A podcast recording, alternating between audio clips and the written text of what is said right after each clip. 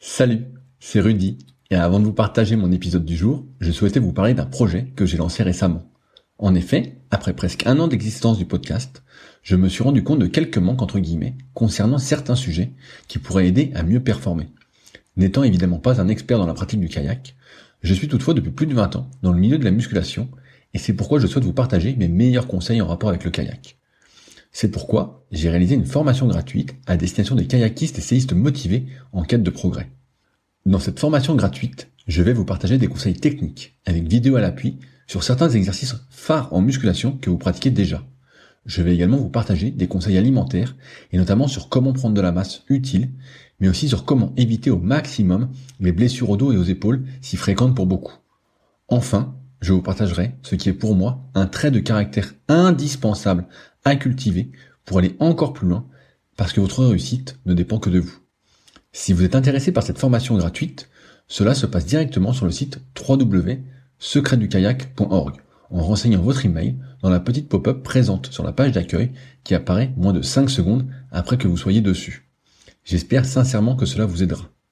N'hésitez pas à me faire un retour après avoir suivi cette formation gratuite si vous aviez des idées, questions ou suggestions. Salut, c'est Rudy et je vous souhaite la bienvenue pour ce nouvel épisode des Secrets du kayak. Le but de ce podcast est de vous partager ma passion du kayak de course en ligne et de partir à la rencontre des champions. Qui sont-ils et que font-ils pour performer au plus haut niveau? Aujourd'hui, je vous partage ma conversation avec Julien Carbier, intervenant sur le pôle sport de Vers-sur-Marne.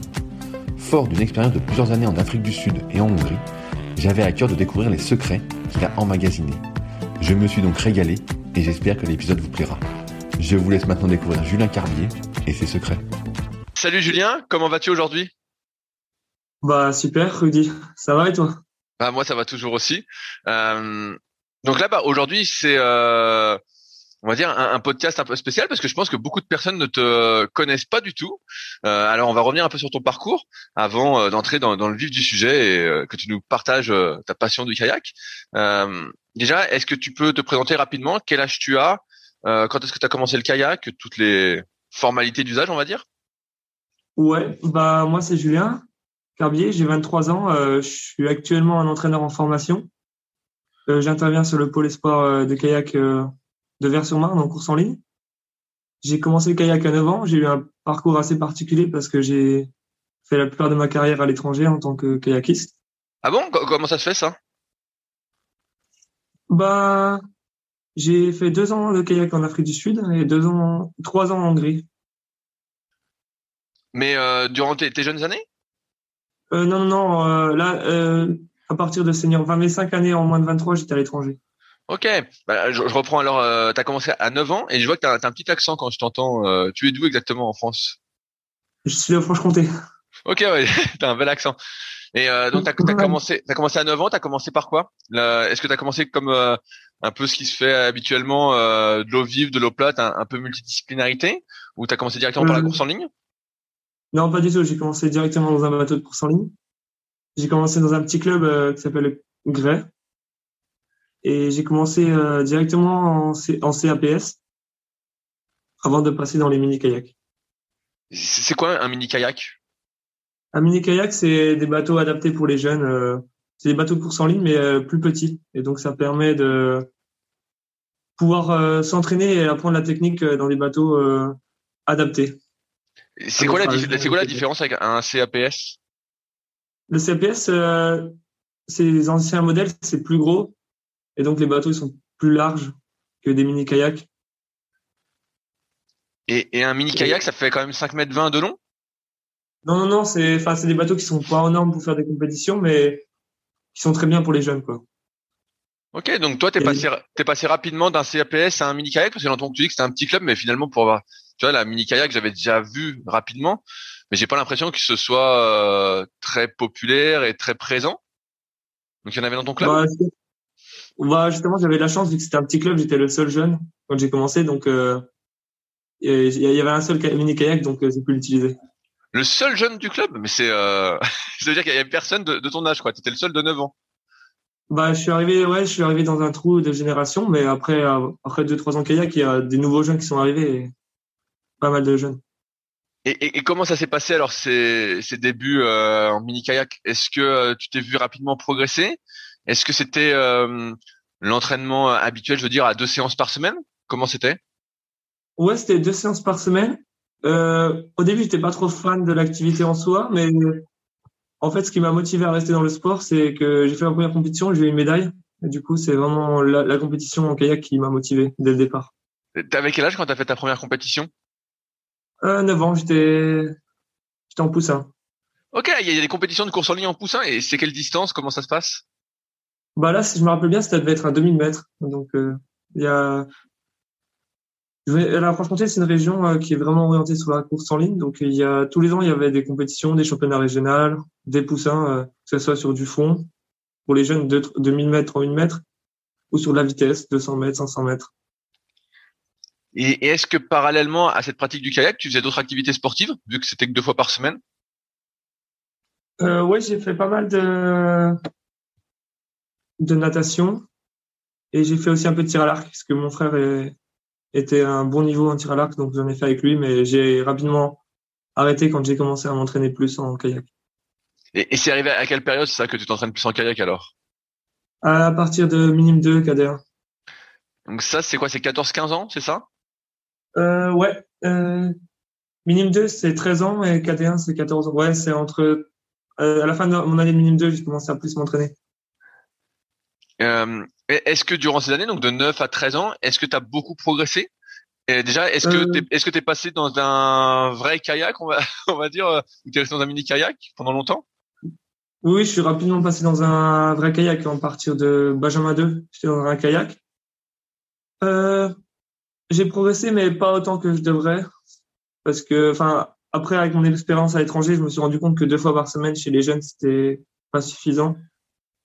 Donc, je pense que j'aurais pu, et j'aurais été, j'aurais été meilleur enseignant si euh, je m'étais plus entraîné quand j'étais jeune. Mais ça suffisait pour être euh, dans les meilleurs de la région, quoi. Quand, quand, tu étais en, en Benjamin et que tu passes dans un, vrai kayak entre guillemets. C'était déjà un kayak comme on peut imaginer, comme on les, les champions? Un Chinko, un Quattro, un Van Kish, euh, un CT euh, bah ou, ou, ou, un Bullet, pour oublier Plastex? Bah là, c'était des anciennes formes. J'ai été dans un Ranger et c'était le bateau de Philippe Collin quand il, il l'utilisait il y a enfin, des années avant moi. Du coup, un Ranger, c'est quelle, quelle marque ça, un Ranger? C'est des bateaux qui ont été créés par Surani, si je me trompe pas. Ok. c'était encore dans c'est vraiment des vieux bateaux. Hein. C'est nous on avait au club on n'avait pas des, des Nelo ni des Plastex, qu'on n'avait pas trop les moyens, donc euh, on avait des, anciennes formes. Ok. Et au niveau, au niveau stabilité, avec le recul, c'était stable comment ce genre de bateau? Bah, une fois qu'on tient dans ces bateaux-là, on peut tenir dans les Nelo, dans les Plastex en fait. Ah ok. ok, bon c'est pareil quoi. C'est un peu moins, c'est un peu plus stable qu'un américain quoi, pour comparer. Ok. Et euh, tu dis que malgré cette faible fréquence d'entraînement, tu avais réussi à te maintenir dans les meilleurs de la région en kayak. Est-ce que c'est ça qui t'a motivé à t'entraîner plus après? Non, justement, c'est euh, de voir quand j'ai fait la première compétition nationale que j'étais pas dans les meilleurs nationaux. C'est ça qui m'a vraiment motivé à, à m'entraîner pour me rapprocher des meilleurs.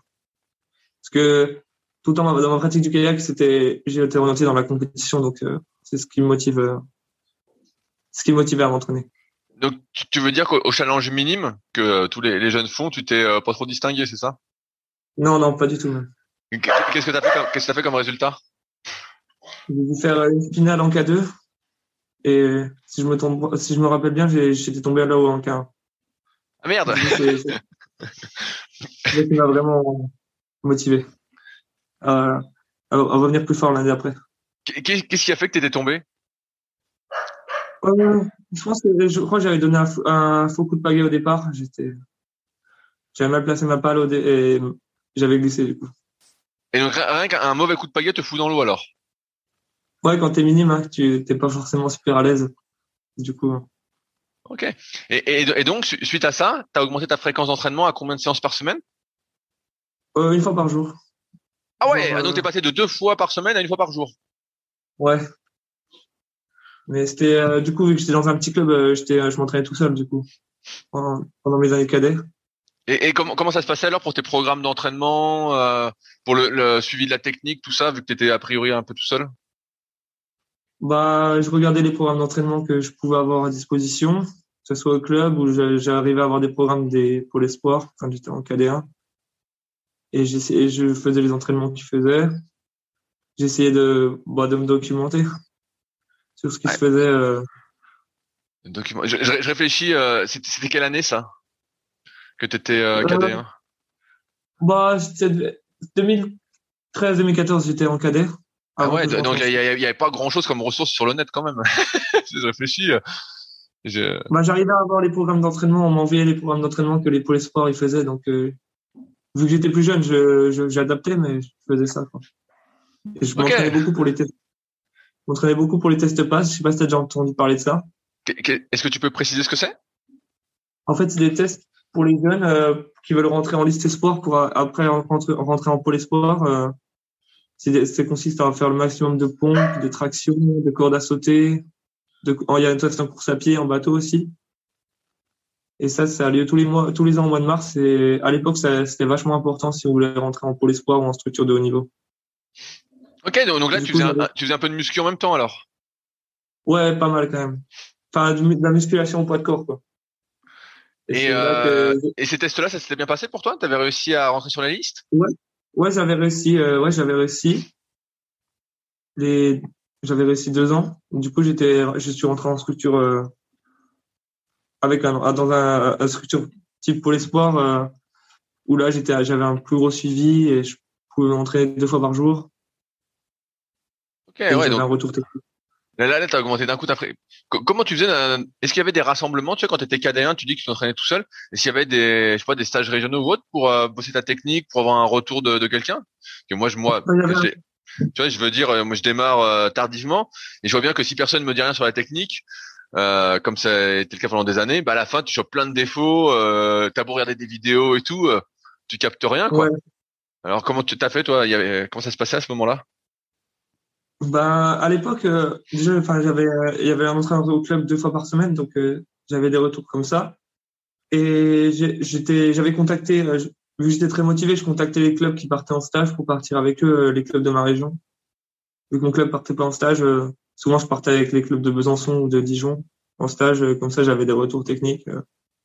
Ok. Et, et, tes parents te soutenaient justement dans, cette démarche? Parce que je me dis, tu as 14-15 ans, euh, tu es à fond kayak. J'imagine que, j'imagine, je te pose la question, comment euh, tes parents euh, vivaient tout ça, te voir t'entraîner à fond dans une discipline euh, où derrière les débouchés sont assez minces? Bah au début non pas trop, mais j'ai su imposer ma volonté parce que c'était vraiment ce que je voulais faire, donc j'ai vraiment imposé mes choix. Par contre c'est vrai que pour revenir sur la technique, c'était c'était vraiment pas été mon point fort. Et là j'ai vraiment regretté plus tard j'ai pas avoir y porté plus d'attention parce que j'ai senti que ça c'était un facteur limitant euh, dans la performance. Et s'il y a des trucs que tu n'arrives pas à développer quand tu es jeune, plus tard euh, c'est trop tard quoi. Est-ce que tu peux donner des, exemples pour me déprimer un petit peu? Bah, Je vais donner des exemples plus généraux. Tu vois, par exemple, la coordination, euh, la fenêtre idéale pour la travailler, c'est avant 15 ans. La coordination, c'est un truc vraiment très important dans la technique que si tu euh, si tu le développes pas euh, dans la période idéale, tu n'arriveras jamais à avoir autant de coordination euh, euh, quand tu seras adulte. Donc par exemple arriver à faire travailler ton haut du corps et ton bas du corps ensemble, c'est vraiment l'idéal si tu as déjà commencé à le travailler jeune quoi.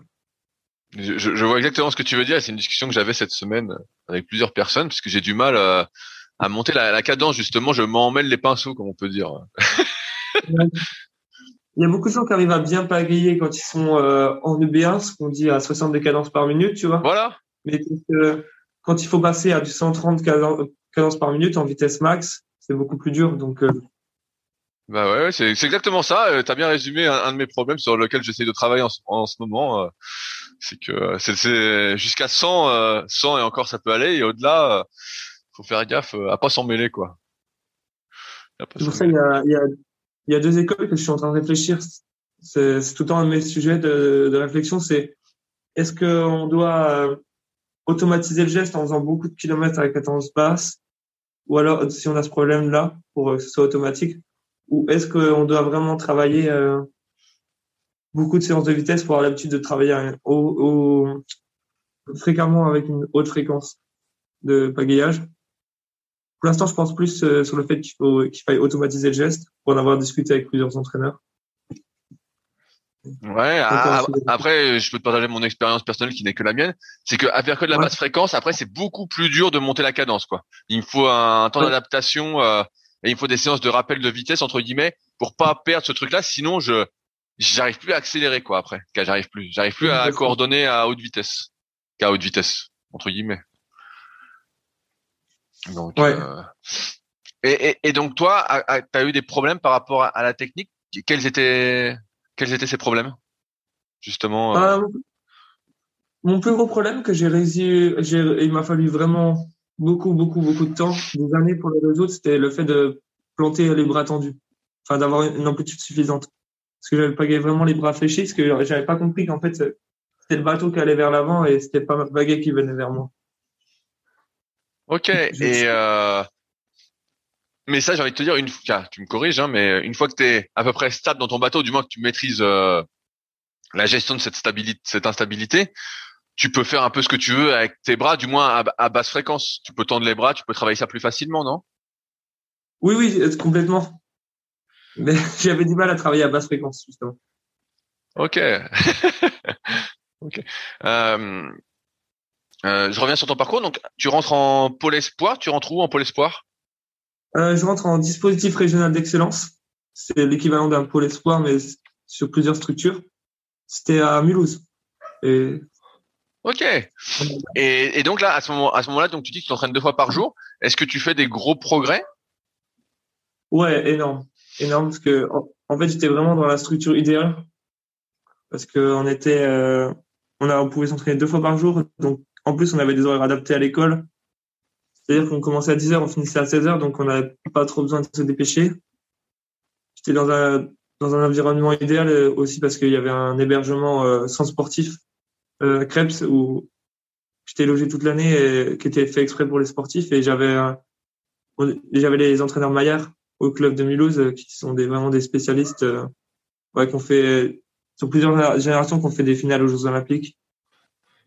Et j'avais un super groupe d'entraînement avec euh, Guillaume Keller, je sais pas si tu as déjà entendu parler. oui, mais quand, quand, quand, j'ai fait mes, recherches euh, sur toi, j'ai vu que tu avais fait du K2 avec euh, Guillaume. Ouais, on a fait du K2 ensemble. On avait un super groupe d'entraînement aussi avec des seniors. Et ce qui m'a beaucoup aidé, c'est en fait, on, s'entraînait très dur en fait par rapport aux autres. Parce que pour aller à Mulhouse, pour commencer les séances, il faut qu'on traverse le port et ça fait minimum 3 km d'échauffement. Et il y a 3 km de récup, donc on faisait jamais moins de 12 km la séance. Donc ça, ça nous a donné un avantage énorme en termes d'aérobie par rapport aux autres.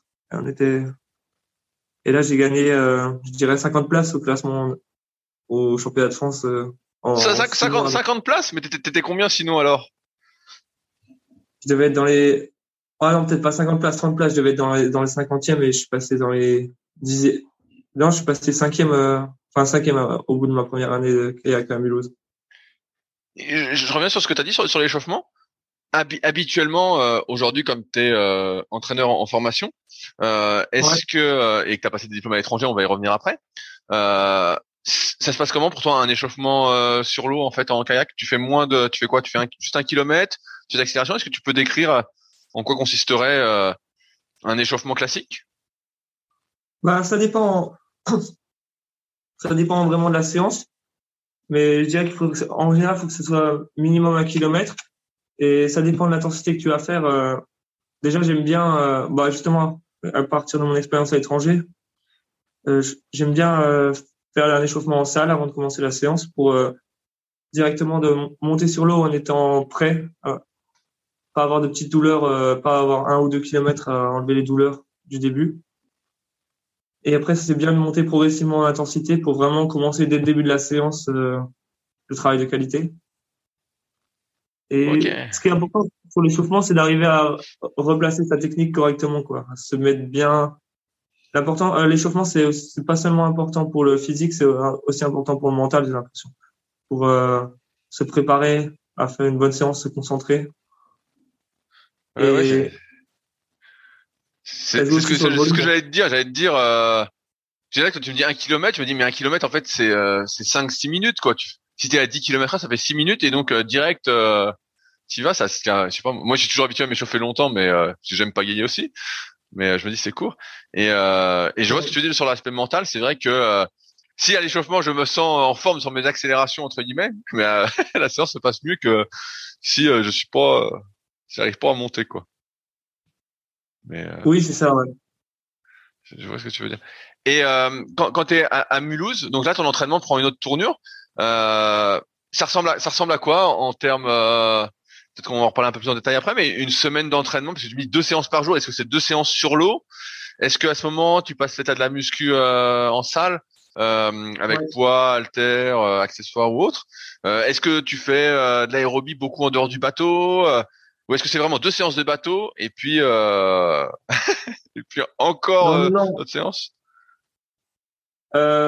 euh, bah, ça a monté progressivement au, fil de mes deux années à Mulhouse, mais l'hiver, on faisait plus de PPG et on faisait au moins une séance de bateau par, par jour. L'été, c'était deux séances de bateau par jour.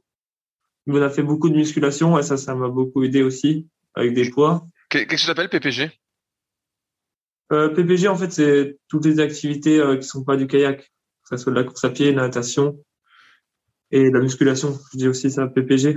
Mais... Ok, et, et ça, on, on fait ça. Vous faites ça euh, parce que monter deux fois sur l'eau, c'est moins rentable? Est-ce qu'il y a une raison particulière à pas faire deux séances de bateau et faire une séance bateau et une séance PPG Bah l'hiver, euh, c'est dur, euh, surtout dans l'est de la France, il fait vraiment froid, donc ça prend beaucoup d'énergie. En plus, c'est dur quand il fait moins 10 ou moins 5 de travailler techniquement avec le froid c'est et les manchons c'est moins intéressant quoi. Et je, pense qu'aussi euh, en course à pied, euh, enfin il y, y, a des choses que tu peux pas travailler aussi bien en bateau que en que en PPG par exemple euh, la fréquence cardiaque moi j'arrive pas à la pousser autant en, en kayak qu'en course à pied. Et je te pose une question alors. Est-ce que euh, pourquoi ce serait pas remplacé par des séances sur l'ergomètre, par exemple pour la PPG euh, on, en a, on en faisait un peu quand euh, le canal été gelé. Après, euh, je pense que pour avoir écouté les autres podcasts, je suis assez de l'avis de pas mal de gens. C'est que c'est pas vraiment la même chose en kayak, qu'en fait, en kayak, tu pousses vraiment, t'avances pas. Enfin, en ergo, tu pousses, enfin, tu tires vraiment. C'est pas les mêmes sensations que, que sur le kayak, quoi. C'est pas la même chose. Est-ce que, alors je te, je pousse un peu dans tes retranchements, euh, est-ce que tu penses que justement faire euh, de l'ergo en termes de PPG peut vraiment euh, perturber ta technique après une fois sur l'eau? Non, non, non. Si, je pense que si c'est bien fait, ça peut même être intéressant. Là, par exemple, j'ai des avec les jeunes, on les fait pagayer sur sur la machine à pagayer et vu qu'ils sont plus stables, ils arrivent à à, débloquer des trucs qu'ils n'arriveraient pas sur le sur le bateau. Comme quoi? Bah, par exemple, tu vois, euh, j'ai certains athlètes, euh, leur posture, elle est, elle est moins bien en, bateau parce qu'ils sont moins stables. Et du coup, ils arrivent bien à se redresser euh, sur la machine à pagayer, à mettre de la rotation. Et je pense que si on, si on arrive bien sur les séances de bateau à le remettre en place, c'est une chose qu'ils ont débloquée, qu'ils auront acquise grâce à la machine à pagayer. Je vois. Et, qu'est-ce que tu penses alors des machines à paillayer euh, avec le, le, plateau qui bouge? Est-ce que ça bouge trop? Euh, J'en ai fait un peu. Je trouve ouais, c'est non, c'est pas mal. Je trouve ça dépend de chaque personne, mais euh, moi j'ai beaucoup utilisé euh, Duna Ergo. En fait, c'est des machines à paillayer hongroises, mais je trouve que c'était les, vraiment les, les mieux parce que c'était. Comment ça s'appelle, tu dis? Euh, Duna Duna Ergo. C'est c'est une marque hongroise. Ok, ouais, ça me, parle, ça me parle pas. Ok, ouais, je, regarderai. Et... Ok, et euh, je, je, reviens sur, euh, sur, sur la suite. Euh, là, tu passes deux, deux ans à Mulhouse. Est-ce que tu arrives à te hisser au, au, meilleur des niveaux français dans ta catégorie? Hum, Bah, moi, le meilleur, enfin, j'ai jamais été champion de France. Enfin, si, on a été champion de France en K2 avec Guillaume euh, en junior. Euh, j'étais pas loin des équipes de France, mais non, il m'a manqué une petite chose. Je pense que je partais trop loin euh, quand je suis arrivé en structure. euh, pour vraiment rentrer dans les dans les meilleurs juniors en mono. On va, comme je dis, on a gagné en K2 et Guillaume il gagne les, toutes les courses de sélection en K1 quand on est en deuxième, quand on est en junior 2. Donc, euh, voilà. Est-ce que tu penses que ce qui t'a manqué, c'est justement euh, d'avoir été peut-être mieux encadré au, début? Ouais, ça, ça, enfin, il y a deux facteurs là. Je, je réfléchis. Je pense qu'il y a deux facteurs. Je pense que d'une, euh, quand j'étais jeune, j'étais pas assez encadré, donc euh, j'ai eu des retards sur ma technique, sur des choses à développer. Et de deux, je pense aussi que la génétique ça jouait. Et je pense que j'étais pas forcément, euh, j'étais pas vraiment fait pour être fort en kayak avec la génétique. J'ai lu, bah, toi qui es passionné, peut-être lu aussi, sur le site de, l'ICF, tu as les manuels coach niveau 1, coach niveau 2, coach niveau 3. Et à un moment, tu, tu, les as lus aussi? En, cours, enfin quand j'étais, quand je me suis formé en tant qu'entraîneur, on travaillait dessus. Ok, ok. Bah, donc tu, tu, te souviens, à un moment, il donne les caractéristiques un peu physiques euh, du kayakiste de haut niveau. Et euh, bon, j'ai les chiffres en tête, j'ai les chiffres en tête hein, parce que c'est ceux qui, qui m'intéressent. Et euh, il dit, bah voilà, le kayakiste de haut niveau, je sais plus sur quelle année ça se base, mais en gros, il fait 1m80, 1m85. Son envergure, c'est plus 12. Donc si le gars fait 1m80, c'est euh, 1,92 d'envergure. Et assis, il fait euh, au moins 96 cm. J'ai retenu les chiffres. Euh, Est-ce que tu as déjà pris tes, tes mesures justement d'envergure et, et, tout, ça? Ouais, bah du coup j'étais en dessous des, des, critères. Et tu vois, ça fait bien que tu parles de ce livre parce qu'en fait les critères physiques, euh, enfin les critères, je les utilise tous les jours à l'entraînement. Enfin, dans le même livre, il y a les tests physiques. Je sais pas si tu as vu le nombre de à chaque âge le nombre de pompes qui les jeunes. Ouais, ouais, mais bien sûr. Et j'ai même vu, j'ai même vu. Alors, je vais te faire marrer peut-être et faire marrer ceux qui nous écoutent. C'est que j'ai vu que j'avais le niveau des des juniors hongroises sur 2000 mètres. Alors j'ai dit ah bah c'est déjà pas mal. voilà, c'est ça. Bah, ça, je les utilise vraiment au quotidien et dans mon club en Hongrie, on les utilise aussi. Donc euh, je travaille beaucoup avec ça. Ok. Et, euh, est-ce que tu, bah là, t'es jeune encore, mais euh, est-ce est-ce que tu vois justement que ceux qui ont, euh, alors après, ça se résume pas qu'à ça, mais ceux qui ont des très longs bras et un très long buste sont sont avantagés Oui, ça aide beaucoup, c'est sûr. Bah quand tu regardes, je sais pas si tu as dû voir ce livre, mais euh, quand tu avais la finale euh, des JO en K4 en 2012, tu aucun, aucune personne qui a moins d'un mètre 82. Donc, euh, il y a quand même un lien de cause, causalité. Ok. Et, et, alors, comment ça se passe, toi, après ces, deux ans à Mulhouse, finalement? Parce que, comme t'es pas au niveau des bah meilleurs français, j'imagine que tu peux pas rentrer en, pôle France J'aurais pu rentrer en, en partenaire d'entraînement, mais en fait, je, c'est une histoire assez folle. J'avais vu sur, sur Facebook euh, un groupe d'entraînement euh, en Afrique du Sud euh, qui, un club qui s'entraînait, enfin, les méthodes du coach m'intéressaient vraiment. Et euh, je lui ai écrit sur Facebook pour savoir si je pouvais venir m'entraîner avec eux dans leur club. Il m'a dit OK, tu peux venir. Et du coup, bah, je suis parti en Afrique du Sud. Et je suis parti m'entraîner avec eux. Et, et comment t'es tombé sur ce coach? C'est qui ce coach?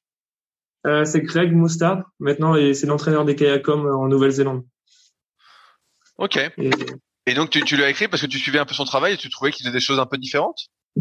Ouais, en fait, il, ouais, il, partageait beaucoup sur Facebook et j'appréciais vraiment ce qu'il faisait. Et du coup, je lui ai écrit. Et en plus, il avait, il a été, il a étudié en Belgique, donc il parlait ouais, quelques mots de français. Donc, vu que je parlais pas anglais au début, ça m'a aidé. Et voilà. Et, et donc, bah là, là, donc c'est, euh, je remets dans le contexte. Donc, tu as 18 ans, tu viens d'avoir ton bac en gros, et tu pars en Afrique du Sud. Ouais, à l'époque, j'avais 17 ans, ouais, je pars en Afrique du Sud. Et, et donc, comment, comment, ça se passe là-bas? Raconte, tu, tu travailles? Tu fais que t'entraîner comment, comment ça marche? Non, en fait, c'est, ouais, je sais pas si tu as déjà vu l'Afrique du Sud, c'est un peu un contexte particulier en kayak. C'est qu'en fait, tu peux, c'est un sport professionnel. Ah bon? Ah, je savais pas. Enfin, tu peux gagner de l'argent euh, sur, il y a beaucoup de courses avec de l'argent. Donc, euh, tu peux vivre de ça si tu te débrouilles bien.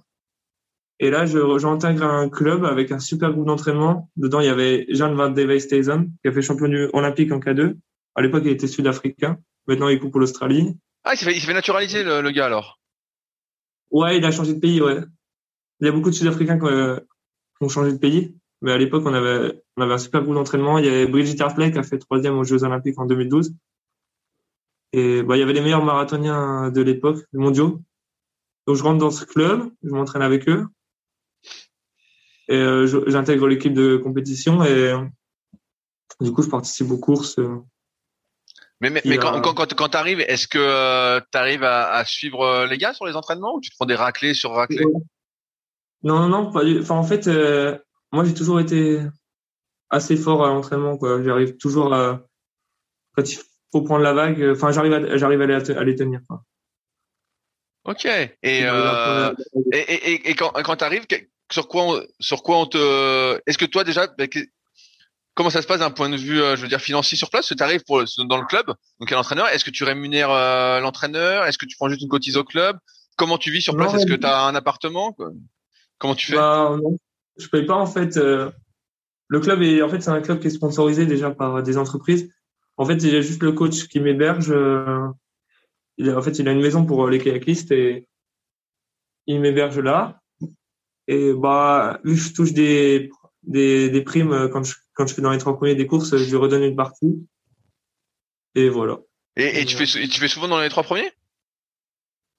Ouais, pas mal, parce qu'en K2, en fait, on a fait pas mal de courses en K2. On est, et c'est là-bas, c'est des courses. Euh, je sais pas si t'as déjà entendu parler des courses comme la Duzi ou. Euh, je, je, je, je, vois, les courses en, en rivière un peu euh, qui bougent dans tous les sens. Est-ce que c'est ça? C'est ça, en fait. T'as des courses avec des rapides, des gros portages. Et là, j'étais souvent j'étais en K2 avec un, j'avais trouvé un bon coéquipier. On, on, était euh, correct en bateau et on courait très vite. Donc euh, à chaque fois, on était dans les dans les meilleurs quoi. Et on arrivait à toucher des des primes à chaque fois.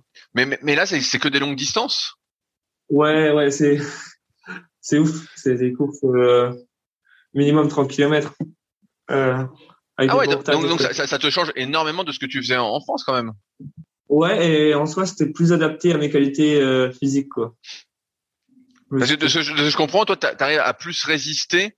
Tu vois, que tu disais à l'entraînement, tu arrives à tenir, tenir, tenir, plutôt qu'à accélérer euh, sur des courtes en fait, Ouais, c'est ça. J'arrive à supporter la douleur, quoi. Je sens pas trop la douleur, donc ça m'aide un peu. Et, et en termes d'entraînement, qu'est-ce qui change par rapport euh, à l'entraînement en France, à ce que tu as connu? Bah, surtout le volume c'est énorme. Tu peux, donner euh, des, tu peux donner des exemples en termes de volume, les différences? Bah, On n'a jamais fait une séance de moins de 15 km. Et on faisait des semaines à 150, 200 km par semaine. Et ouais, en fait, à chaque fois qu'on posait le bateau, c'était vraiment pour, euh, c'était la compète, quoi. C'était, l'intensité était assez dingue. À, à chaque entraînement, c'est la compète. Ouais, parce qu'on était un groupe de 10, 12. Et le but, c'était de gagner l'entraînement, en fait. Donc, et, euh, que... Pardon? Mais Non, non, vas-y, Julien, continue. Ouais, vu que eux, dans leur mentalité, euh, leur course, c'est à 80, 85, 90 de cadence. Et, la plupart, ils ont pas de, ils, ils, se concentrent pas trop sur la technique. Ils, ils vont, ils, vont juste euh, aussi vite qu'ils peuvent sur une longue distance. Ok, et, et donc, ça, ça, ça, veut dire que tous les outils tu vois, moi, en ce moment, je m'intéresse pas mal euh, aux zones. Euh, j'ai fait un podcast, crois, l'épisode 48 avec mon pote Sean, qu'on a fait des tests physiologiques. Donc maintenant, j'ai mes zones, j'essaie de m'entraîner un peu plus par rapport à ça. C'est-à-dire que eux, là-bas, le cardio fréquence mètre, ils en ont rien à foutre, par exemple. Si, euh, enfin, non. là, on travaillait à la vitesse, en fait. On savait que les longues distances, c'était 4,40 au 1000, 4,50. Et en fait, il fallait tenir cette vitesse. Ok, donc tu fais tout au chrono, mais à la vitesse. Ouais, à la, à la vitesse, ouais. Malgré, est-ce qu'en Afrique, comment c'est le climat en Afrique du Sud? Parce que tu vois, bah, tu vois bien en France comment c'est. Là, l'eau en ce moment est hyper froide, donc tu sens qu'elle est beaucoup plus dure, que tu sens que bon bah, si tu vas aller à la même vitesse, faut te dépouiller comme un malade, donc tu y vas pas. En, gros, en gros, tu vas pas. Est-ce que là-bas, l'eau est toujours à peu près la même température euh, C'est toujours l'été? Ouais, c'est en général c'est assez chaud. Ouais. Mais il y a, y a, quand même des fois où il fait 0,5, mais ça dure un mois dans l'année. La plupart du temps, il fait 30. Souvent 40, ça, la chaleur aussi, ça change beaucoup. Et on s'entraîne souvent à 40, 42 degrés. Et là, c'était. Et, et, là, pareil, c'était deux, deux séances par jour, euh, tous les jours? Trois séances. Ah, trois séances tous les jours euh, Pas tous les jours. En fait, on faisait un peu, euh, je sais pas si tu vois les entraînements des nageurs, c'est cinq demi-journées de travail, une demi-journée de récup, bah, on faisait ça. Et il y a beaucoup de pays à l'étranger qui font ça, et j'ai fait ça aussi en Hongrie. On travaille euh, lundi, mardi, mercredi matin, mercredi après-midi récup, jeudi, vendredi, samedi matin, et dimanche euh, récup ou course. Ouais, ouais, j'avais, j'avais vu ça dans les bouquins de l'ICF, je crois. je crois qu'il parlait de de ça aussi. Euh, comme, J'allais te dire, en termes de muscu, comment ça se passe là-bas? Est-ce que vous faites autant de PPG qu'en France? Euh, bon, en fait, ouais, j'allais revenir là-dessus. Justement, on s'entraînait le matin. Ouais, donc on commençait tous les matins par une séance de PPG à 5 heures du matin. Ça, c'était un changement aussi. Euh, bah, lundi, mercredi, vendredi, on faisait muscu. On avait un préparateur physique. Et en fait, nous, on a, c'était quand même une équipe de sprint. Donc, euh, c'était un peu différent euh, des autres clubs sud-africains. Donc, on faisait quand même plus de muscu. Euh, il y en a comme l'équipe de McGregor. Je sais pas si tu vois que ça. oui, mais bien, sûr, je, vois très bien qui c'est. Eux, eux, ils font jamais, ils, ils, font jamais de muscu. Nous, on en faisait trois fois par semaine parce que c'était quand même orienté sprint. Et on faisait deux courses à pied par semaine. Et la muscu, bah, il y a pas mal de crossfit, quoi. C'est pas mal du crossfit et un peu euh, d'hypertrophie. Ok, ouais. Et, et, donc, ça changeait par rapport en France où tu faisais euh, ce qu'on peut retrouver assez classiquement, 5-6 exos par séance. Euh... Non, enfin, à Mulhouse, on faisait pas trop ça. Vu qu'on était junior, on faisait beaucoup de force endurance. ok. Endurance Ok, donc là, là, en fait, ouais, c'était une sorte de muscu, mais quand même un peu cardio finalement, parce que si tu fais de, un peu de style CrossFit, circuit training, cross training, t'es quand même euh, c'est quand même rincé. En fait, j'ai l'impression en t'écoutant, c'est la compétition tout le temps, quoi, en Afrique du Sud. Ouais, ouais. Bah, dans la mentalité euh, sud-africaine, c'est tout le temps enfin, faut tout le temps être meilleur que les autres. Donc, euh, je pense que c'est un peu comme euh, dans, les, dans les autres pays anglo-saxons. C'est, tout le temps être bas de l'autre à l'entraînement. Et comment est la vie sur place en Afrique du Sud? Est-ce que quand t'es arrivé, c'était euh, même si t'étais hébergé tout ça, est-ce que c'était facile? Est-ce que t'as visité un peu? Est-ce que comment ça marche? Parce que tu vois, tu vois, je pense à un jeune qui nous écoute, qui dit ah bah tiens moi aussi j'aimerais bien faire ça ou tu vois partir. Euh, Est-ce que ça se fait facilement euh, Commencer sur place? Bah actuellement, enfin le kayak c'est génial, mais actuellement la vie est vraiment très dure en Afrique du Sud. Hein. C'est, sais pas si vous suivez les actualités, mais euh, au niveau de la sécurité c'est pas du tout ça. En fait c'est un autre monde quoi. C'est et c'est vraiment pour, pour, pour, pourquoi pourquoi t'es resté que, que deux ans euh, sur place? Justement à cause du contexte euh, bah, sécuritaire en Afrique du Sud, c'est vraiment pas facile. Quoi. La vie, enfin le kayak c'est génial, mais la vie autour c'est vraiment pas top. Est-ce que est-ce que est-ce que tu, tu est-ce que ton groupe d'entraînement s'est aussi dilué peut-être à ce moment-là, ce qui a fait que tu étais parti? Bah ouais, il y a plusieurs raisons. Bah il y a beaucoup de gens, bah, il y a beaucoup de gens qui sont partis à l'étranger bah, il y a beaucoup de mes coéquipiers d'entraînement qui maintenant euh, de mon club qui courent maintenant pour euh, l'Australie, bah, comme celui qui a fait champion olympique ou pour euh, l'Angleterre. Il y en a un qui, enfin, qui a fait top 3 au championnat du monde pour l'Angleterre. Et maintenant aussi, il y a une Hongroise qui est venue s'entraîner avec nous. Et bah, je lui ai dit que j'aimerais bien venir m'entraîner en Hongrie parce que c'était top quand même. C'est quand même le meilleur pays pour le kayak. Et elle m'a dit, OK, je connais un coach parce que j'étais partenaire d'entraînement, à ce moment-là, j'étais partenaire d'entraînement pour euh, Brigitte, qui était euh, troisième des Jeux en 2012. Elle m'a dit, OK, je, vois que tu fais du bon travail avec elle. Euh, si tu veux, je connais un entraîneur qui, qui recherche un partenaire d'entraînement pour Bodoni Dora. C'est une fille qui a fait, qui à l'époque avait pas fait de médaille encore aux Jeux Olympiques, mais qui était, qui s'entraînait pour les Jeux Olympiques. Et du coup, elle a donné mon contact à l'entraîneur et l'entraîneur, il m'a contacté, il m'a dit si je voulais venir. Ok, bah, alors, là, t'es super content, j'imagine, là. Ouais, ouais, bah, ouais, ouais j'étais content, c'était clair, c'était vraiment. Mais bon, là, là, c'est pas le même climat quand même. Là, tu sais qu'en Hongrie, tu vas te les geler quand même. Bon, bah, en soi, non, en fait, on s'est pas, je me suis pas tant gelé que ça, parce qu'on faisait beaucoup de stages en Espagne et au Portugal, et l'hiver, on montait pas sur l'eau, donc euh, ça allait. Et, et, et, comment ça se passe alors quand tu arrives en Hongrie? Est-ce que déjà le coach, tu, tu, le connaissais ou pas du tout? Non, je ne connaissais pas. Enfin, j'avais déjà discuté. Enfin, du coup, il m'a aidé. Euh, il m'a trouvé un appart. Euh, enfin, le club m'a trouvé un appartement. Et bah, je l'avais, je lui avais parlé sur Messenger, mais il avait, il, déjà, il avait déjà des athlètes connus, donc. Euh. Et, et est-ce que en Hongrie, c'était comme en Afrique du Sud Est-ce que tu étais, bah là, tu dis, trouvé un appartement. Est-ce que tu payais l'appartement, la nourriture Est-ce que tu devais travailler en plus ou tu étais payé par le club? Comment ça se bah, passait? À l'époque, eh ben, j'étais pas payé du tout, mais déjà la vie en Hongrie, c'est pas c'est pas cher du tout. Et euh, euh, j'avais la bourse parce que j'ai étudié à l'université en même temps, donc j'avais une bourse euh, pour étudier. Qu'est-ce que tu étudiais? Bah là, j'ai fait une année de prépa de prépa en hongrois, parce que pour apprendre l'hongrois, pour avoir, pour, avant d'aller à l'université, il fallait apprendre la langue. Et, ça, ça, a été, tu as bien appris le hongrois Bah ouais, du coup, j'ai validé mon année et j'ai pu rentrer à l'université après, quand j'ai, quand j'ai souhaité rentrer à l'université, j'ai pu. Ok. Et euh, alors, quelles sont les, les différences que tu as remarquées en termes d'entraînement entre l'Afrique du Sud et euh, la Hongrie?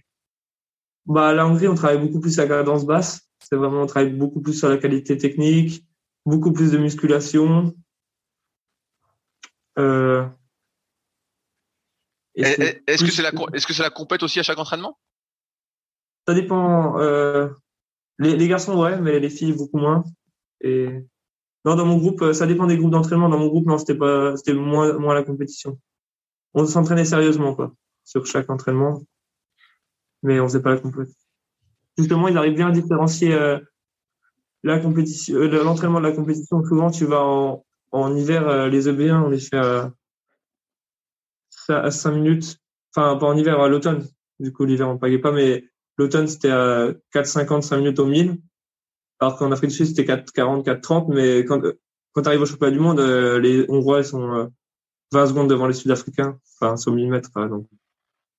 Ok. Et là, pareil, tu parles de temps au 1000, c'est-à-dire qu'en Hongrie, pareil, ils font par rapport à la vitesse? Euh, Non, justement, là, on s'entraîne avec un cardio fréquence mètre et aussi par, avec, les, avec les comptes cadence, VACA. Au début, okay, bah, avec le cardio. Et, et, et, donc ça, ça veut dire que là, tu parles euh, des, des EB1, c'est-à-dire qu'ils sont du cadence basse. C'est quoi cadence basse euh, pour eux? Euh, ben, on travaille surtout dans les zones cardio, mais les cadences, cadence basse, c'était 60, 65, ouais. Ok. Et euh, en termes de volume d'entraînement, tu disais que c'était 15 km euh, minimum en Afrique du Sud. Ah, en, Hongrie, c'est comment? C'est beaucoup moins en fait. C'est beaucoup moins. On s'entraînait deux fois par jour et bon, on faisait une, long, une, longue séance par semaine de 25 km le samedi, mais autrement on faisait euh, entre 10 et 15. Euh, voilà. Et en termes de muscu, tu dis que c'était beaucoup plus euh, poussé? Ouais, beaucoup plus poussé en muscu. En muscu. Bah, chaque séance, on finissait par des séries de traction et de pompes à la fin de chaque entraînement. Et les muscles duraient 1h30, 2h euh, tous les jours euh, l'hiver. Tous les jours? Ouais. Ah ouais, et, et euh, tu sais, il y a un peu cette idée qui circule qu'en Hongrie, euh, ils sont moins pour travailler les, le bas du corps. Est-ce que toi, de ton expérience, justement, peut-être c'était l'inverse ou finalement c'est confirmé? Bon, non, enfin, ça m'a pas choqué. Après, en Hongrie, il y a, il y a beaucoup d'entraîneurs, il y a beaucoup d'écoles différentes d'entraîneurs. Et en, l'occurrence, mon entraîneur, euh, c'est un entraîneur de la nouvelle génération. Donc, il est assez récent. Je, je pense pas qu'il travaille pareil que les entraîneurs qui sont là depuis les années 80-90. Mais là, on faisait, euh, bon, non, on faisait des, on travaillait, on faisait du, des squats, euh, on faisait des exercices aussi pour les jambes. Pas plus, et, pas moins et, et est-ce qu'il y avait aussi toute cette notion de course à pied autour, de natation, de PPG, ouais. euh, aérobie en dehors du bateau? Ça, par contre, ouais, on en faisait énormément, course à pied, l'hiver. On faisait des chronos aussi en course à pied. Donc, on... Des chronos sur combien? Bah, on faisait... Au départ, on commençait par des 10 km. Après, on passait sur des 4000 mètres, 2000 mètres, 500 mètres. En fait, au fur et à mesure que la préparation avançait, on, on diminuait les distances. Ok, donc il y avait un vrai planning, euh, une, vraie, une vraie planif de course à pied aussi, en fait. Ouais, une vraie planif de course à pied. En fait, on, souvent, on faisait le mardi. Euh, le mardi, on faisait une, long, une, longue course à pied de 10 à 15 km. Le jeudi, on faisait un 4, euh, des 400 mètres en côte avec euh, un masque pour nous empêcher de respirer. Et le samedi, euh, on faisait des chronos. Ok. Et, et donc toi, en fait, tu as été recruté. Si je comprends bien, là, je suis un peu le truc t'étais euh, le partenaire de luxe, quoi, en gros.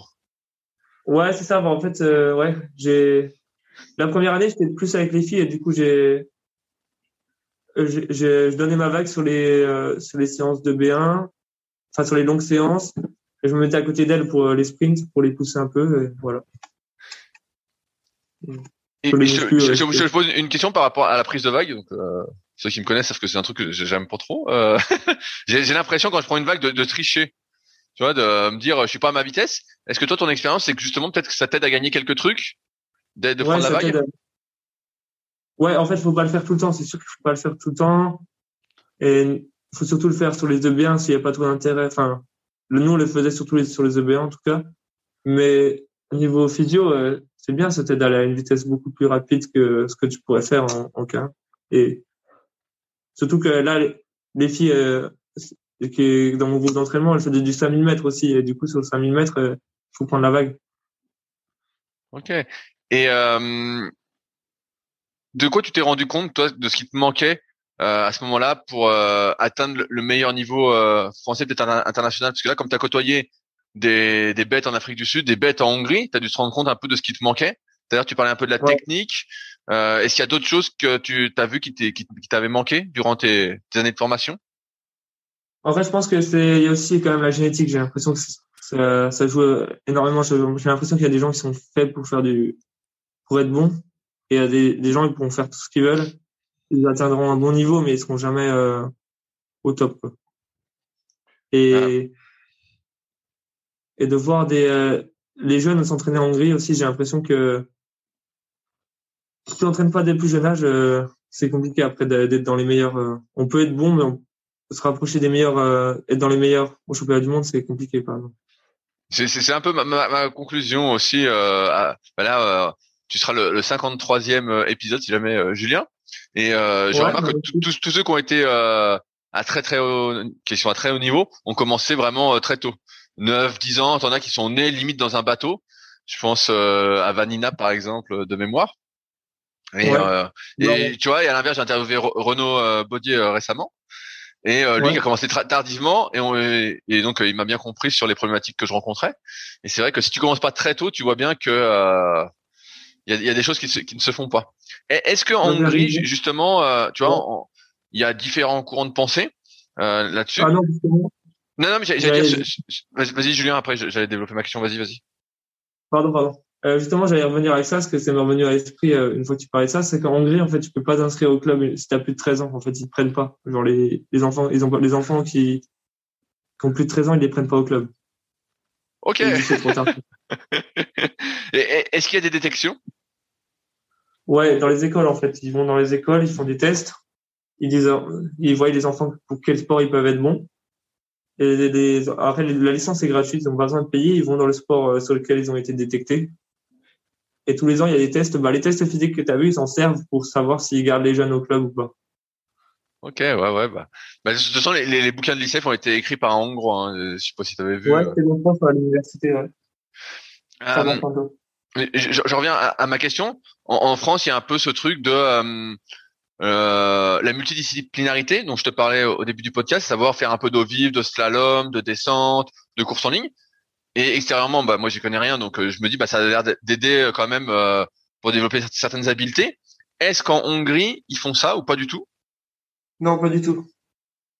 Ils montent direct dans un bateau de course en. Ils font rien d'autre. Euh, par exemple, pour discuter avec mes amis qui, sont maintenant on fait, on fait 15 ans de kayak, qui sont euh, qui fait des médailles du monde au JO, ce sont jamais même un kayakiste n'a jamais fait de canoë ou inversement. Et ça même pas ce que c'est que du slalom par exemple ou de la descente. Ok.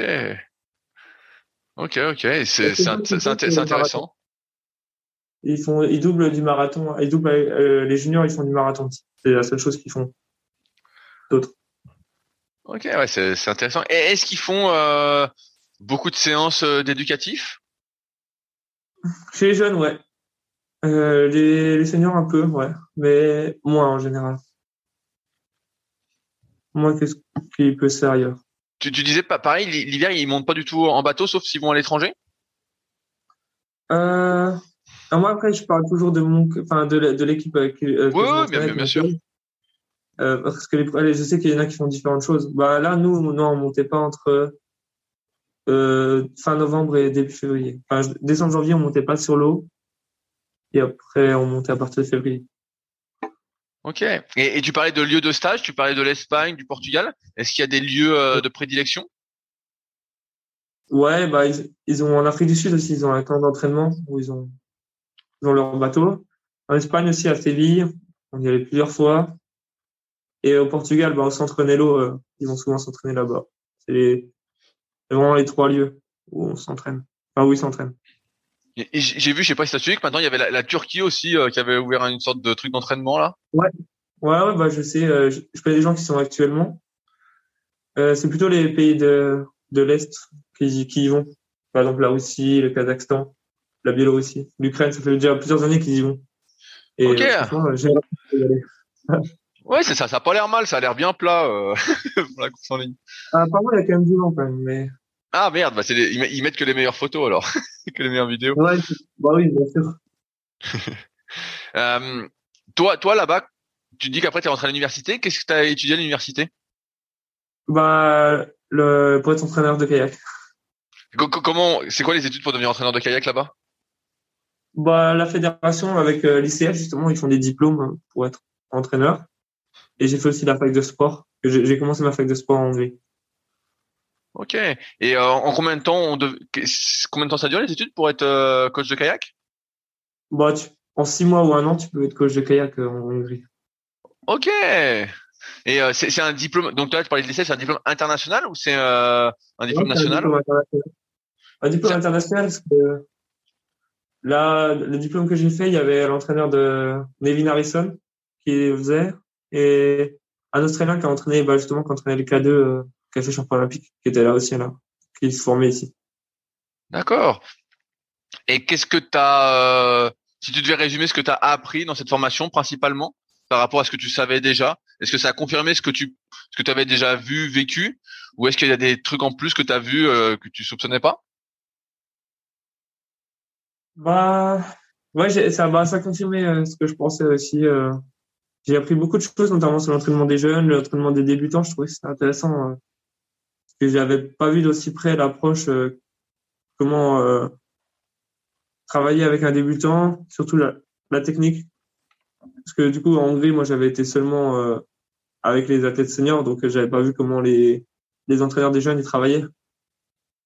Donc ça m'a vraiment beaucoup inspiré de voir. euh, d'un point de vue physique comment il est développé et aussi euh, comment il travaille la technique. Ok. Et qu'est-ce qui fait que tu rentres en France? Bah, il y avait il y a eu le Covid déjà. Ah oui, ah bah, Et- t'étais rentré il y a combien de temps? Bah, je suis rentré bah la fin du Covid, la fin du confinement. Ok. Et parce que le, le Covid en Hongrie, co- comment ça s'est passé pour toi? Tu pouvais plus t'entraîner, c'était tout bloqué? Ouais, enfin non, si on pouvait toujours s'entraîner, mais du coup il y a pas de compète et c'est là à ce moment-là que je me suis dit qu'il fallait que je rentre parce que enfin il y avait plus de compète, euh, j'avais plus trop d'objectifs.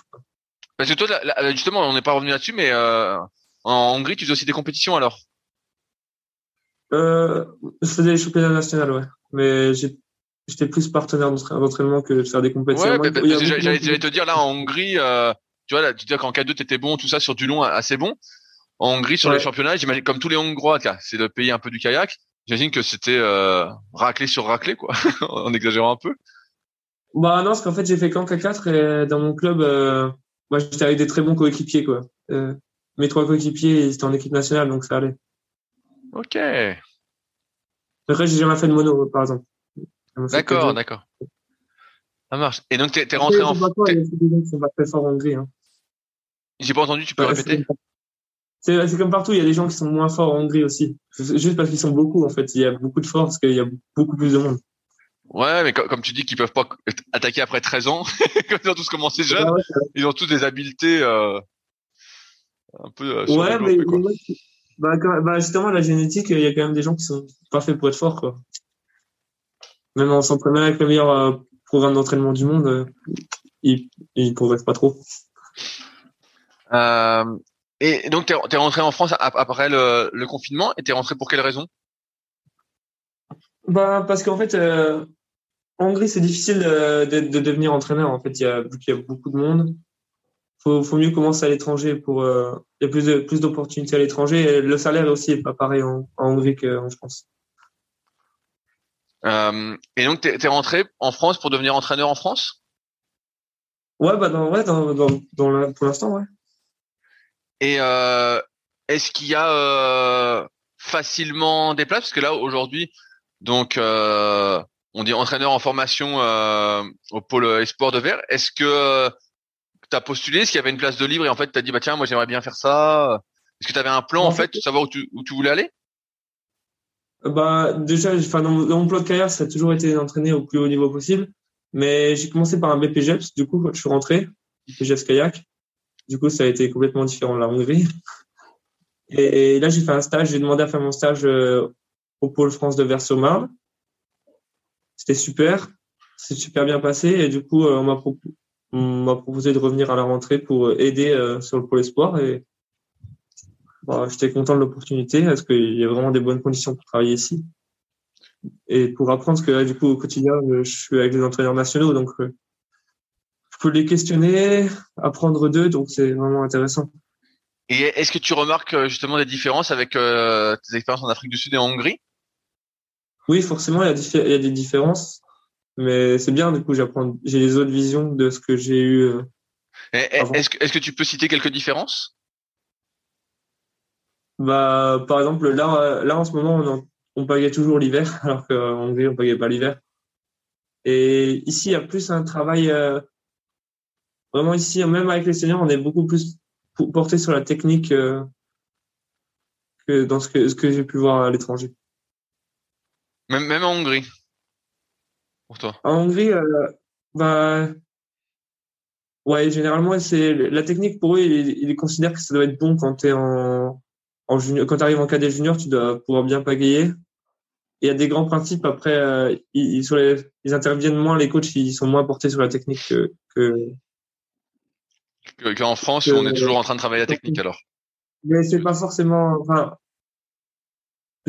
en Hongrie, c'est pas forcément une bonne chose que les coachs euh, soient pas aussi portés sur la technique. Peut-être que pour en avoir discuté, euh, bah, il y a une Hongroise qui est venue s'entraîner à, que j'ai fait venir s'entraîner euh, avec les filles en France, elle trouvait que c'était très bien que les coachs ici parlent plus de technique, que elle pourrait avoir, euh, qu'elle aurait eu un meilleur niveau si euh, on lui avait parlé plus de technique quand elle était senior.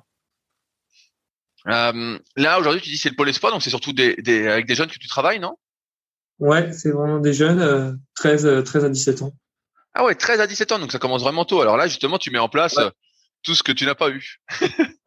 Bah justement, ouais, là, c'est vraiment top qu'ils puissent venir tôt parce qu'on peut les former euh, pour éviter qu'ils aient des retards euh, derrière.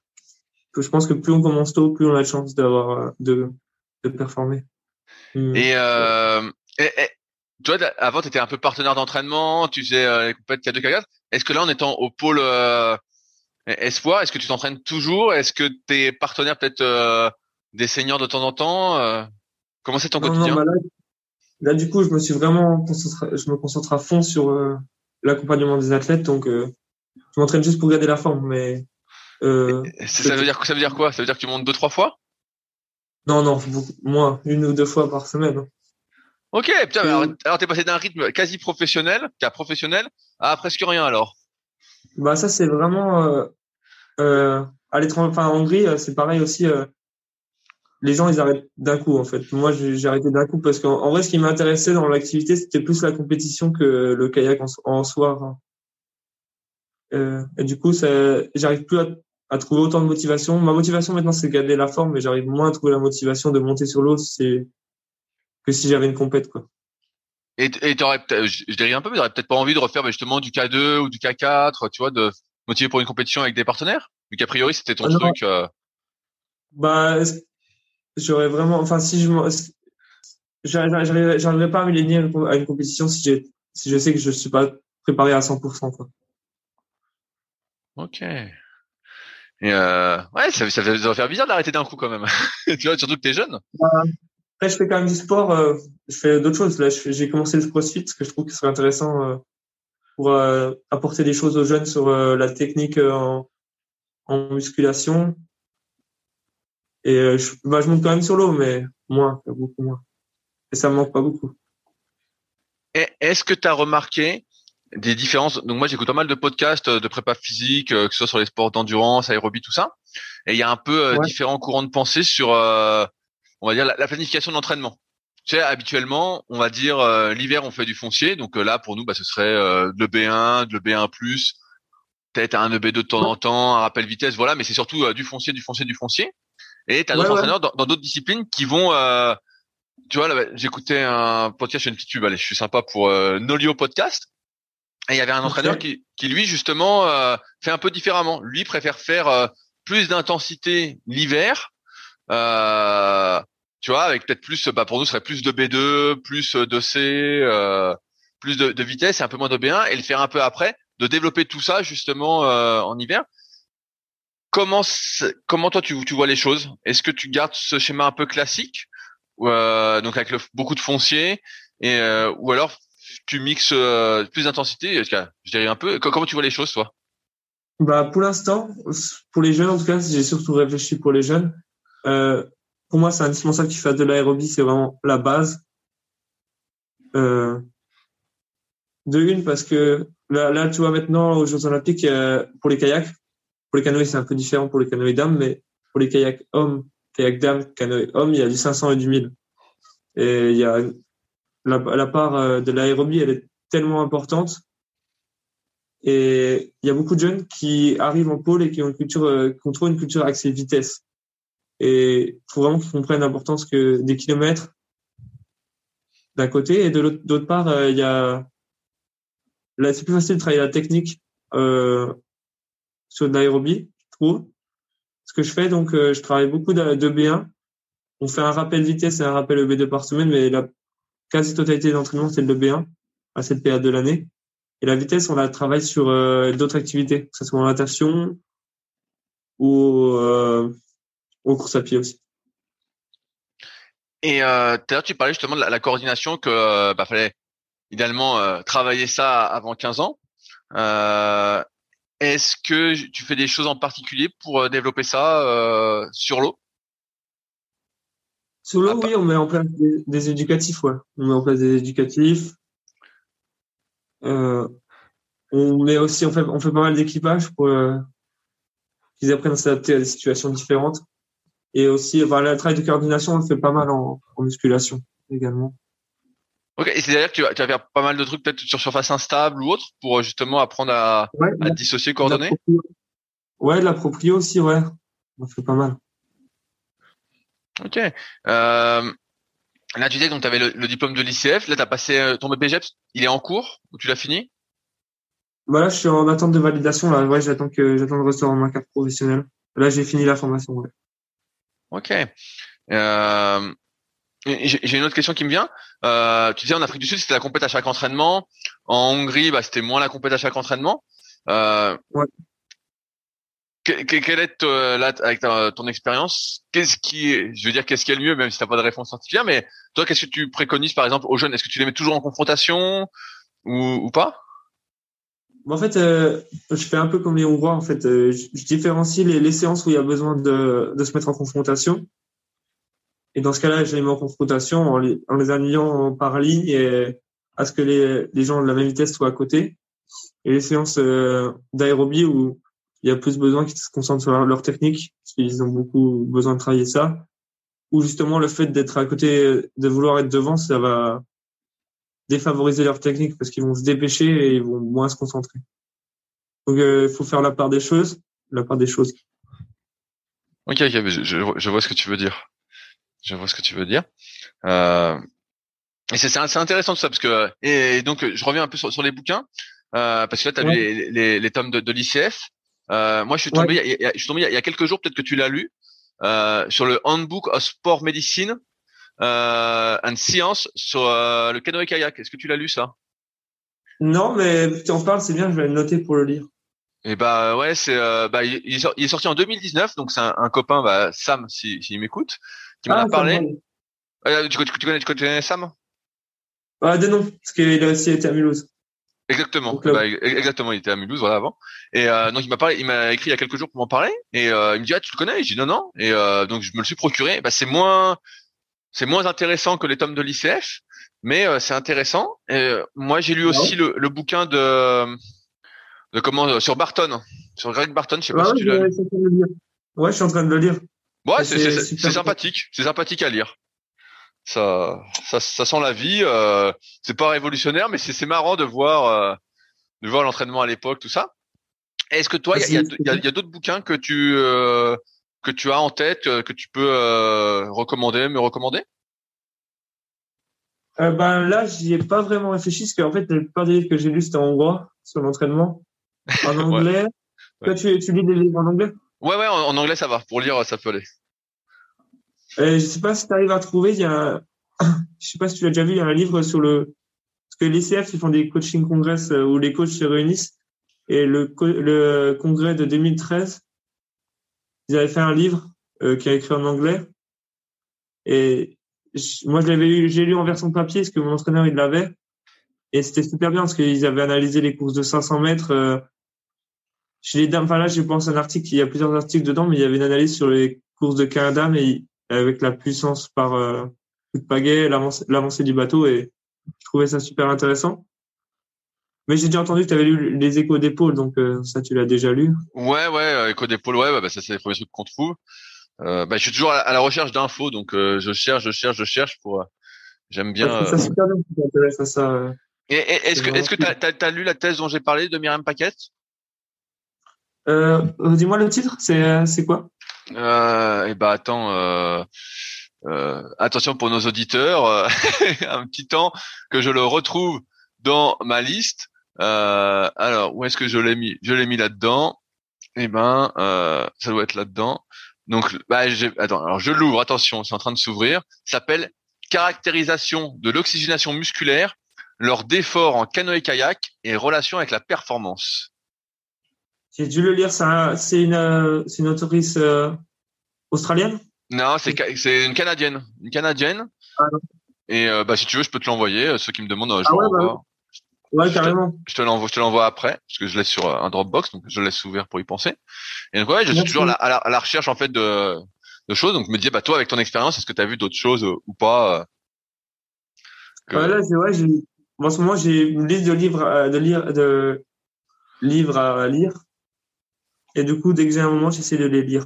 Est-ce que sur l'entraînement des jeunes, peut-être pas en rapport avec le kayak, mais avec euh, l'entraînement de manière euh, générale, tu as un bouquin à conseiller?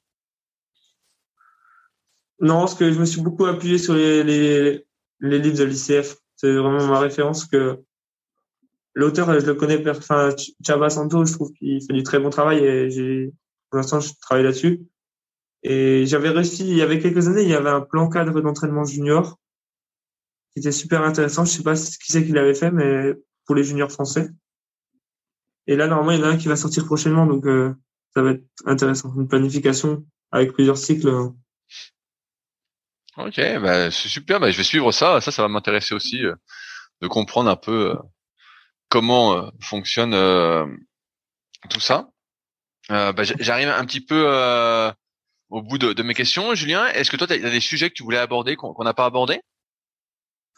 Non, non, je trouve que c'est bien que tu, fasses les podcasts, comme je te l'ai dit. Moi, ça m'a beaucoup enrichi. Et c'est bien de s'intéresser à l'entraînement des jeunes parce que c'est vraiment, euh, vraiment super important. Non, non, mais moi, ça, ça, m'intéresse grandement et j'en parlais bah, justement avec Sam euh, il y a quelques jours là. On cherchait un peu des trucs justement sur l'entraînement parce que lui a aussi des, jeunes en, en pôle euh, pour l'espoir. Et euh, c'est la question de se dire euh, comment on entraîne exactement un jeune, parce que l'adulte, entre guillemets, on voit bien les choses, mais c'est vrai qu'il y a des périodes propices. Tu as la pyramide du développement des différentes qualités physiques en fonction de l'âge qui existe. Voilà. Mais je crois, je crois qu'il y a un bouquin qui me revient. Je crois que c'est la préparation physique chez les jeunes aux éditions Amphora, si tu pas de conneries, qui doit exister. Donc, euh, mais je, je, je, suis plus sûr. Hein, faut que je vérifie. Donc, apprendre avec des pincettes. Mais c'est sûr que on comprend bien que moi, je viens de la musculation et je parle beaucoup des antécédents sportifs pour déterminer le potentiel euh, de développement futur. Et on voit bien que dans n'importe quelle activité physique, bah forcément les antécédents, plus tu démarres tôt, mieux c'est. C'est sûr que il y a pas de, il y a, pas, il y a pas de débat quoi. C'est plus tu démarres tôt, mais tout en suivant entre guillemets, on va dire quelques bases. Euh, et c'est pour ça que je te parlais des Hongrois, est-ce qu'ils faisaient de l'eau vive ou pas? Parce que eux, a priori, ils sont vraiment dans l'hyper spécialisation, tu vois. Ils sont quand même dans l'hyper spécialisation, bah, la course en ligne alors que d'autres vont pas être dans ce truc-là. Après, bon, il y a l'avantage, inconvénient à chaque euh, à, chaque pratique, hein, à chaque euh, à chaque chose. Mais euh, mais ouais, c'est sûr que et moi, comme je débute entre guillemets, bah, je m'intéresse beaucoup à cet entraînement des jeunes parce que je me dis bon, il y a des étapes par lesquelles je dois passer, que les jeunes doivent passer. Mais bon, je me rends bien compte que la coordination, euh, je, je m'en mêle vite les pinceaux, euh, mais j'y travaille, j'y travaille. Donc sait-on jamais que j'ai un, coup de boost. j'ai un coup de boost. Après, t'as quand même l'avantage d'être euh, dans le milieu du sport, donc tu pars pas de zéro. Quoi. Ouais, ouais, ouais, mais euh, alors je dérive là-dessus. Euh, la, la, musculation, moi je viens de la muscu, donc j'ai commencé j'avais 14 ans. Et en fait, en fait, c'est tout l'inverse du kayak. Hein. C'est pas du tout du relâchement la musculation. C'est tu gagnes tout, tu, tu fixes tout. Donc effectivement, je peux tout bloquer comme bateau à l'arrêt, mais dès que je mets un coup, cette dissociation, cette coordination extrêmement difficile parce que ah. c'est pas du tout ce dont je suis habitué. J'étais habitué à faire euh, pendant 20 ans. Quoi. Et donc tu penses toi que c'est toi ça te paraît logique euh, qu'on fasse de la musculation où justement on est hyper gainé, pas, pas du tout relâché, pour pour un sport où il y a besoin de relâchement? Qu'est-ce que tu en penses mmh ça je dirais ça dépend l'âge. En fait, le problème, c'est que moi, je pense de ce postulat, c'est qu'on est le reflet de nos habitudes. Donc, si euh, vois, pareil, dans nos Podcast, on parlait bien. Il parlait pour la, course à pied, mais il disait voilà, euh, tu as quelqu'un qui s'entraîne euh, trois, quatre fois par semaine. Je parle à un niveau euh, voilà comme moi, trois, quatre, cinq fois par semaine. Est-ce que c'est un intérêt qu'il fasse de la muscu ou plutôt qu'il rajoute une séance de kayak? Bon, bah mieux vaut qu'il rajoute une séance de kayak. Hein. la, réalité, c'est déjà pratique ton sport.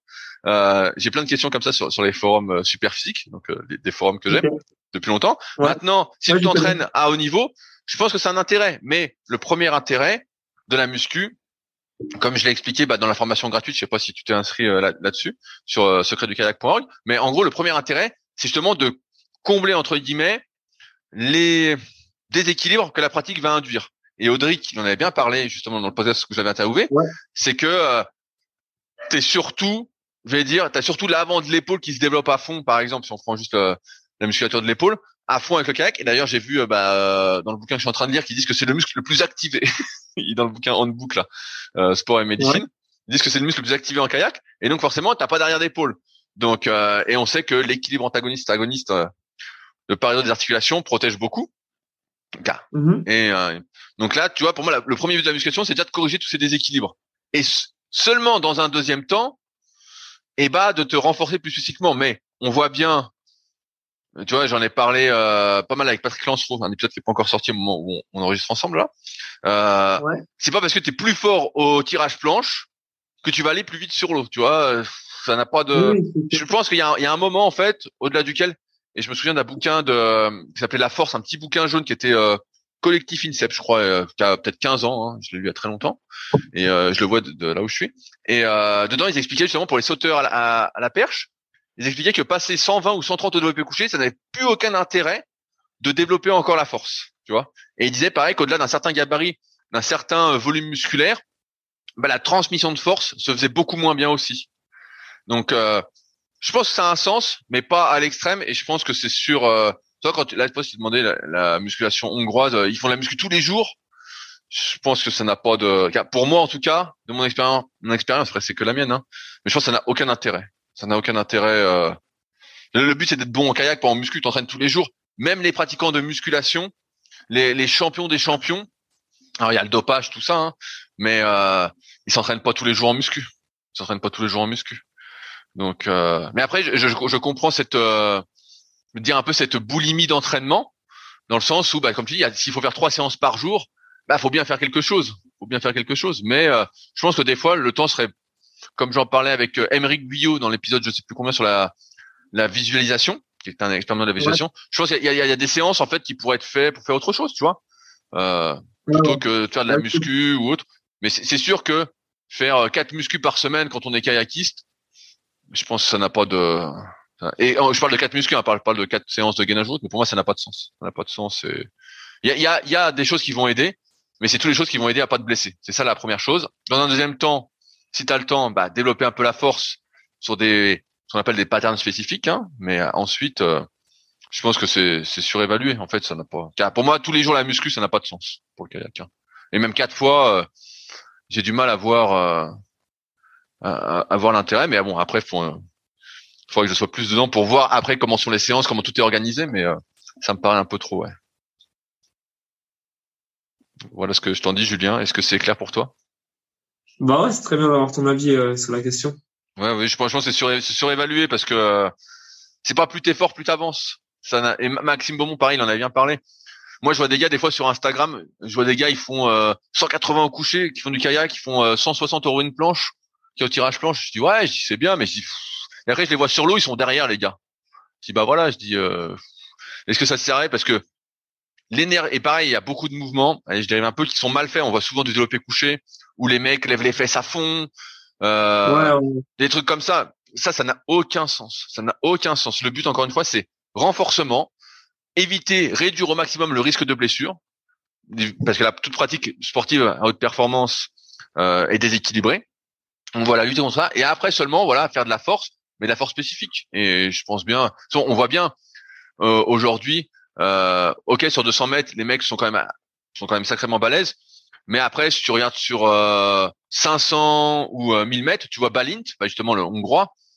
Franchement, le, le type, euh, il, est, il est athlétique, hein, mais jamais tu te dis, euh, ah le mec il fait de la muscu à fond ou quoi. Hein, je sais pas comment il s'entraîne, mais ou tu vois, il doit pas trop forcer la muscu. Hein, c'est pas et ça lui réussit plutôt bien.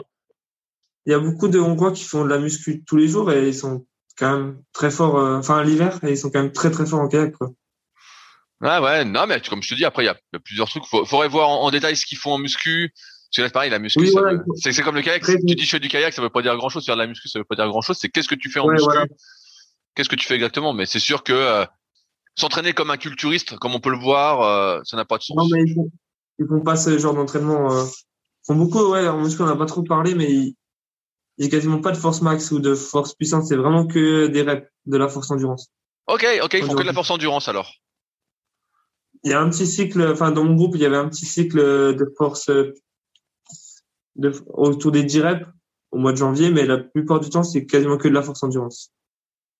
Ok, ok, bah, c'est intéressant, tu vois, parce que je repense à ceux qui ont été en Nouvelle-Zélande qui m'ont dit que justement en Nouvelle-Zélande, les filles faisaient beaucoup beaucoup de force, tu vois, et on voit que les filles sont hyper fortes, tu vois. Je vois des fois les, vidéos tomber, euh, je dis putain, mais je dis elles sont hyper fortes. Et euh...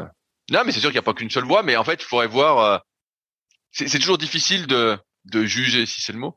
Euh, on va dire euh, une séance de muscu comme ça parce qu'il faut savoir le plan global en fait. Euh, quel, est le plan global? Sur l'eau, en salle, où on va, quels sont les objectifs? Tu vois? Mais je pense qu'il faut il faut pas trop se perdre avec la, la muscu. Euh, faut, faut le voir vraiment comme un plus et non pas comme l'activité. Euh, l'activité qui va te faire vraiment aller beaucoup plus vite parce que ouais il y a un moment bah, tu vois bah, justement dans les bouquins tu t'as vu bah tiens j'ai noté hier dans Handbook en, en médecine allez on va faire je te finis là-dessus. J'ai la photo sur mon téléphone parce que je l'ai noté pour en reparler euh, euh, prochainement. Donc, euh, dans le bouquin, ils disent que si tu fais du 1000 mètres, en moyenne, les mecs qui font du 1000 mètres font 1,4 fois leur poids de corps au développé couché. Donc, on prend un exemple. Hein, si tu fais 80 kg, 80, 80 kg, 32, tu fais 112 au développé couché. Voilà. En gros, au tirage planche, tu fais entre 1,2 et 1,3 fois ton poids de corps. Donc tu vois, ça fait si tu fais 80 kilos, tu fais autour de 100 kilos quoi, en tirage planche.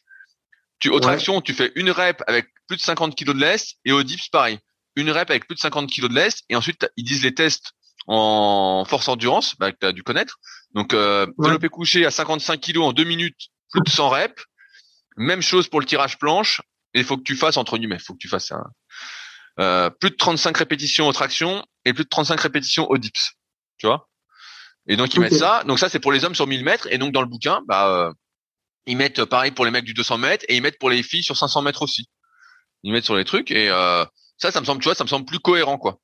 Dans l'optique de pas, pas, chercher la, force max à tout prix, qui finalement, bah, comme tu l'as dit et comme c'est bien expliqué dans les manuels de, de l'ICF que, j'ai lu aussi, que bah, la plupart des efforts de toute façon sont majoritairement, à moins de faire du 200 mètres, mais qui est plus olympique, sont majoritairement aérobie. Même le 500 mètres, il est plus aérobie qu'anaérobie. Donc euh, ah, à, la fin, euh, tu vois bien que euh, c'est pas parce que tu as les muscles les plus gros et les plus forts que tu vas aller le plus vite. Il faut, comme tu l'as dit, bah, je pense plus à cette force endurance. Et Philippe Bocara en parlait aussi, que lui était plus adepte à l'époque déjà de faire des séries de 20, de multiplier les séries de 20.